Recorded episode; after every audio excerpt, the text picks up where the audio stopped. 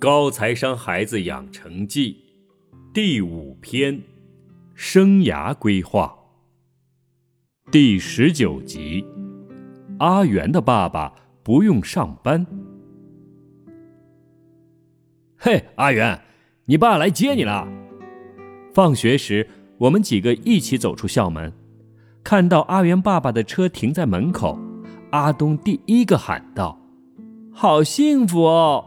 每天爸爸来接，我羡慕极了。我爸妈除了家长会，几乎没有来过学校。阿元和我们挥手告别，欢乐的跑走了。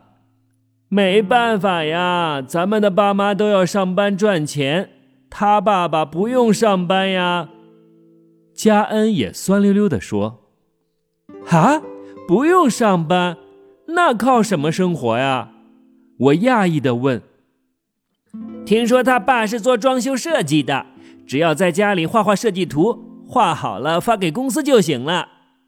琪琪接口说道：“他似乎掌握所有同学爸妈的职业情况。”哇，这样的工作真好，可以自由安排时间。我羡慕道：“你妈这么厉害，在家投资就好了。很多人就在家炒炒股票，根本不用上班的。”何必每天还要赶早班车这么辛苦？琪琪隔开我们问道。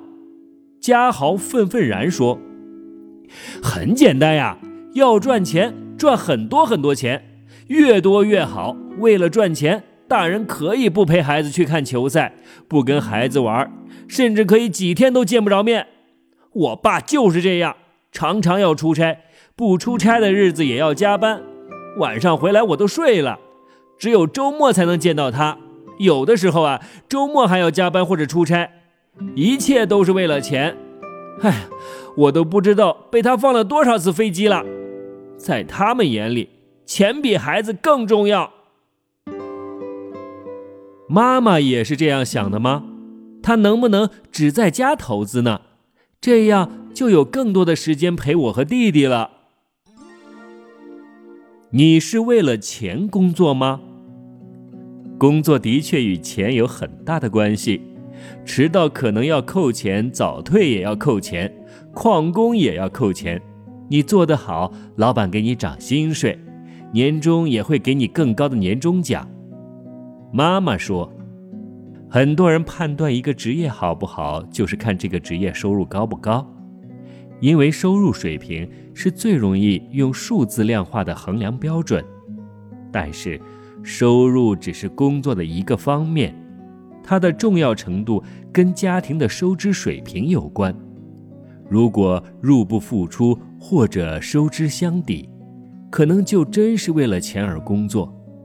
但是，更多人之所以热爱于工作，是因为工作带给了他们成就感和价值感，或者是因为喜欢工作的环境。你也是吗？我问。的确啊，如果现在爸妈不工作，我们依然可以照常生活。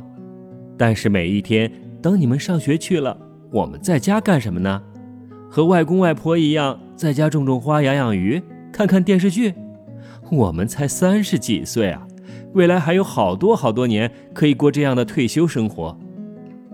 你可以投资呀，写作呀，可以舒服的生活，不用像现在这么紧张。天天朝九晚六的，哼，我喜欢跟同事在一起啊，我们一起讨论最新的财经事件，对市场的看法，一起完成一些任务，甚至一起讨论生活琐事，就像你和你的同学们在一起一样。现在互联网上有各种课程，你完全可以待在家里完成学业。如果让你选，你是想留在家里一个人学呢？还是去学校学呢？我想了一下，自己一个人对着电脑上课做功课，每天一个人，除了电脑就再没有其他的，整个画面都是灰色的、黑沉沉的，这也太孤单了吧！我忍不住打了个激灵。另一个画面，学校里一堆同学在一起嬉笑怒骂，拿到成绩单后的各种悲伤喜乐，是如此的鲜活可爱。我还是喜欢在学校里学，我坚定地回答。我们工作拿到工资，就像你们考试拿到成绩一样，成绩好说明你学得好，工资高说明你干得棒。你拿到好成绩的时候非常高兴，意味着你之前的努力有了成果。但是，你能因此就说上学就是为了成绩吗？尽管成绩在很多时候确实很重要，我摇摇头。上学除了成绩以外，更是一种生活。学校生活有很多伙伴，很丰富，很有趣。我点点头，嗯，我明白了。你上班也一样，拿到高的薪水很开心，但是上班还能跟你的同事们、朋友们在一起。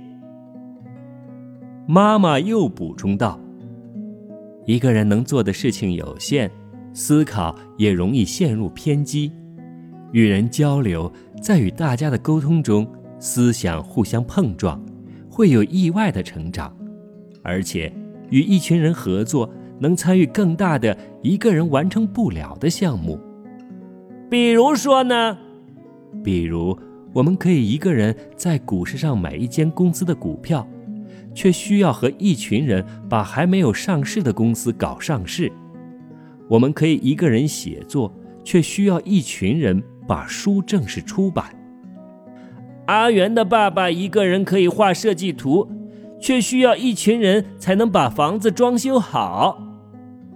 没错，在工作中你会遇到各种各样的人，有些人很容易相处，有些人比较孤僻，有些人容易与人冲突，还有人喜欢背后说你坏话，使阴招。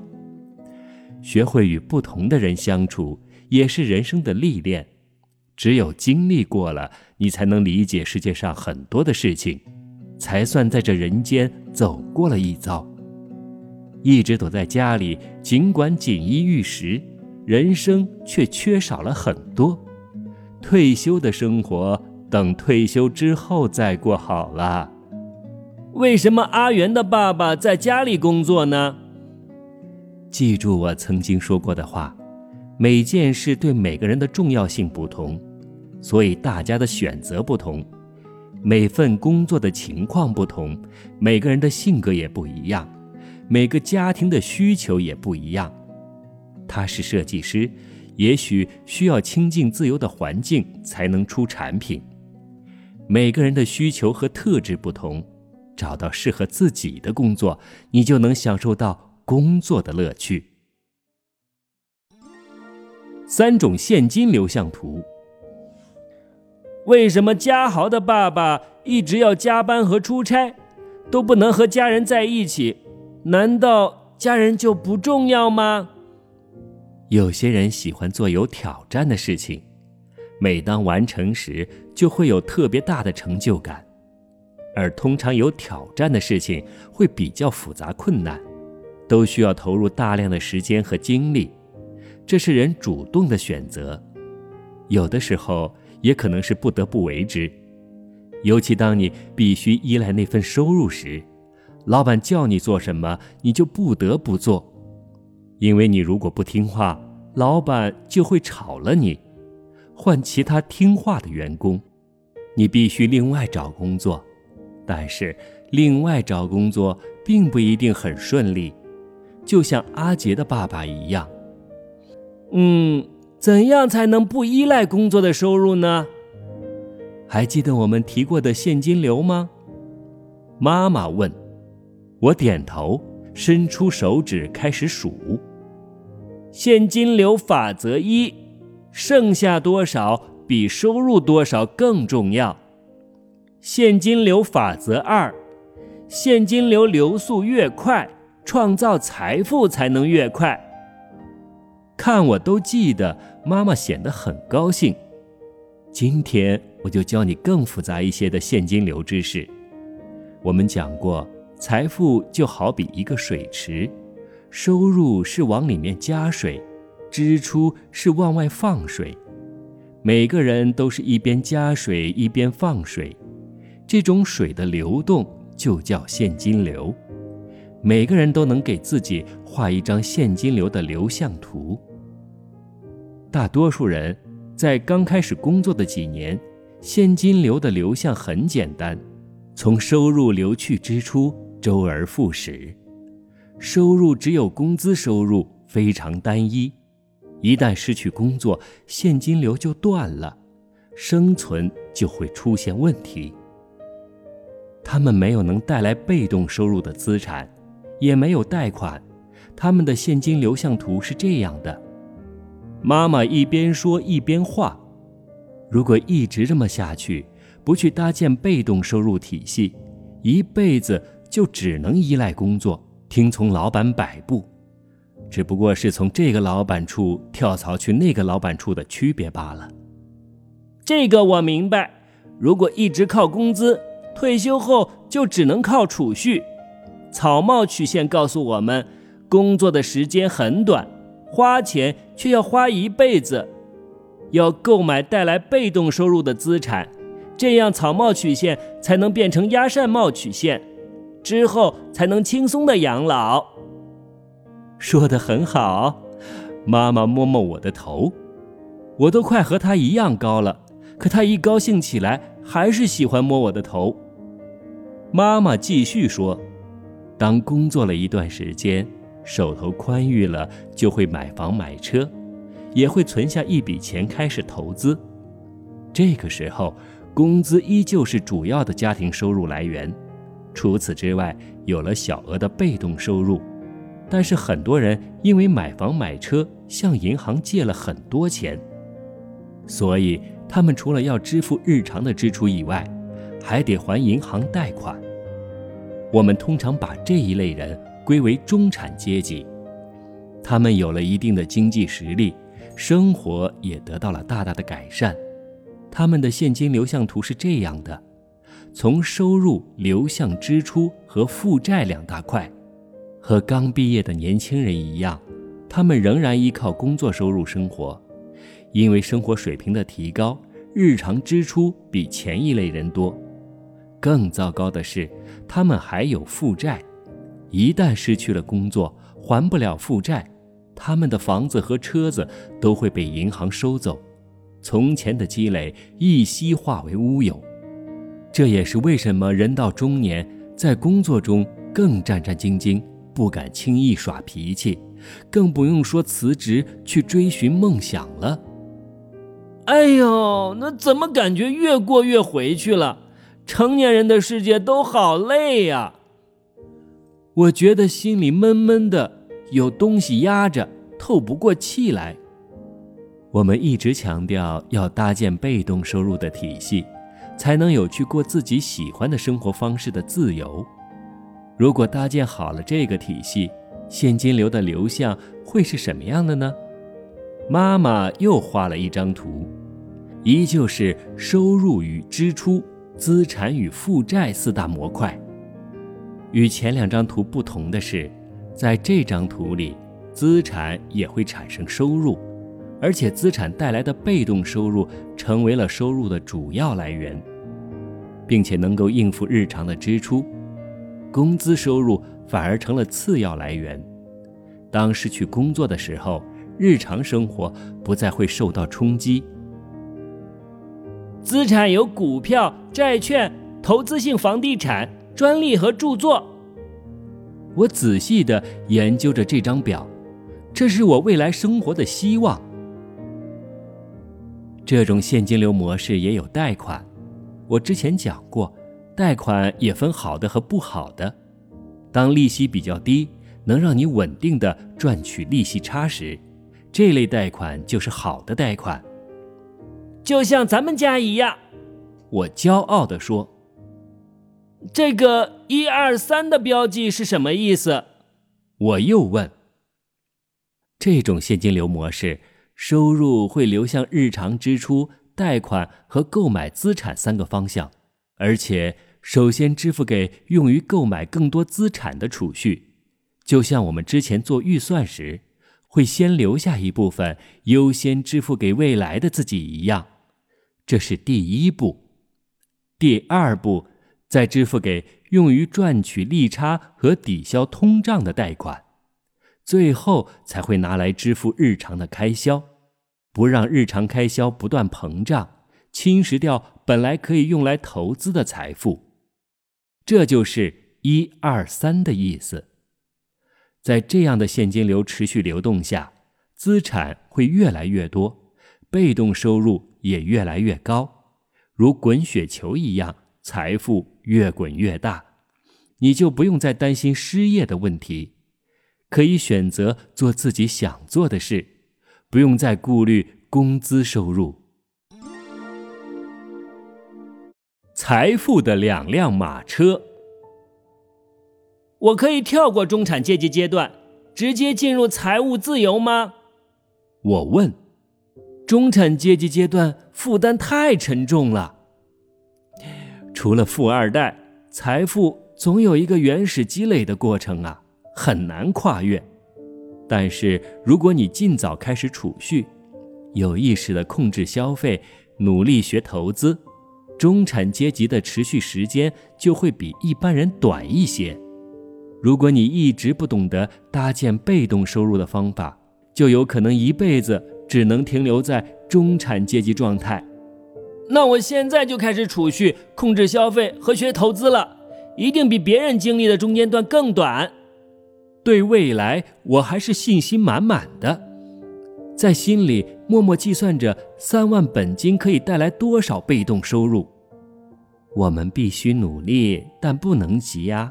有的路一定要走，跳跃着成长未必是好事。什么意思？我还在纠结着数字，没明白妈妈想说什么。记得吗？我们计算复利，为什么到最后的效果那么惊人？因为后来的本金很大呀，所以同样的收益率就会有很高的回报。我回答：“是的，有些人和你一样，早早的明白了被动收入的重要性。刚开始工作，有了一点点本金，他们就想贸贸然开始投资，但是刚开始本金实在是太小了。”收益增长得很慢很慢，早期又没有什么投资经验，亏的反而比赚的多，因为花了太多的心思在投资上，工作也没有起色，最后反而两边都没有好结果。在财富的原始积累期，应该先提升自己的能力，在工作中获得认可，争取早日升职加薪，先把本金养大了。被动收入的体系需要长年累月的积累，无法一蹴而就，所以在踏入社会的早期，工资收入才是财富增长的重要动力。投资的效果要很长一段时间以后才能体现，因此我们把工资收入和投资收入称为财富的两辆马车，共同推进着个人财富的成长。